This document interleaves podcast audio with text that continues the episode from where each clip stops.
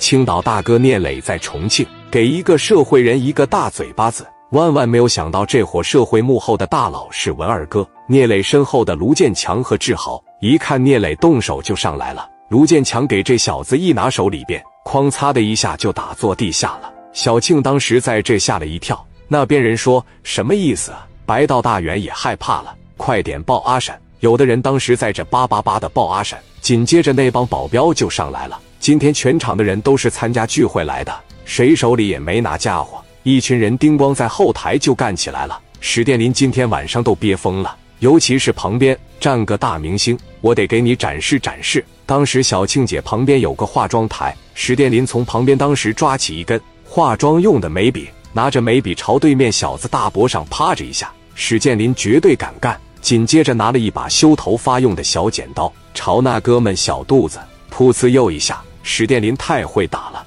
一摸身上没东西，直接就地取材。没有多长时间，聂磊这帮兄弟基本上就给这些人全干这了。咱都不用说聂磊这边人多，就志豪和卢建强俩人，估计都能把这十多人打得嗷嗷叫唤。聂磊手底下这帮兄弟情商也够用，我绝对不打穿西服的，因为那可能是白道上的领导，我就专打身上有纹身的。这板逼都是社会人，但是。这下可打坏事了！挨揍的这帮小流氓是王平的小弟。这个王平在国外跑了十八年，前一段时间刚刚抓着，之前一直化名叫王泽雄。这些人是他的手下。于飞来的时候是带着压抑的心情来了，正好打人释放一下。于飞手里面拎着俩人，给人家一顿胖揍。哥几个是好好的过了过瘾。打完事之后，聂磊把眼镜一推，来到了经纪人的跟前。聂磊一伸手，嘎巴的提了起来。史殿林的小剪刀往脖上趴着一顶，给经纪人吓坏了。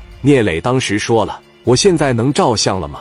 我这段位在重庆行不行啊？”“行，照相行。”紧接着，聂磊正了正的衣服，当时来到小庆跟前，小庆也不说不让照了，往旁边这一站，接着王群力啪啪的一顿照。照完了以后，聂磊瞅着这帮人，操，就这几把两下子，还在重庆啥段位，不够丢人的了。我告诉你们，牛逼的话上山东找我去。我是青岛的，我叫聂磊。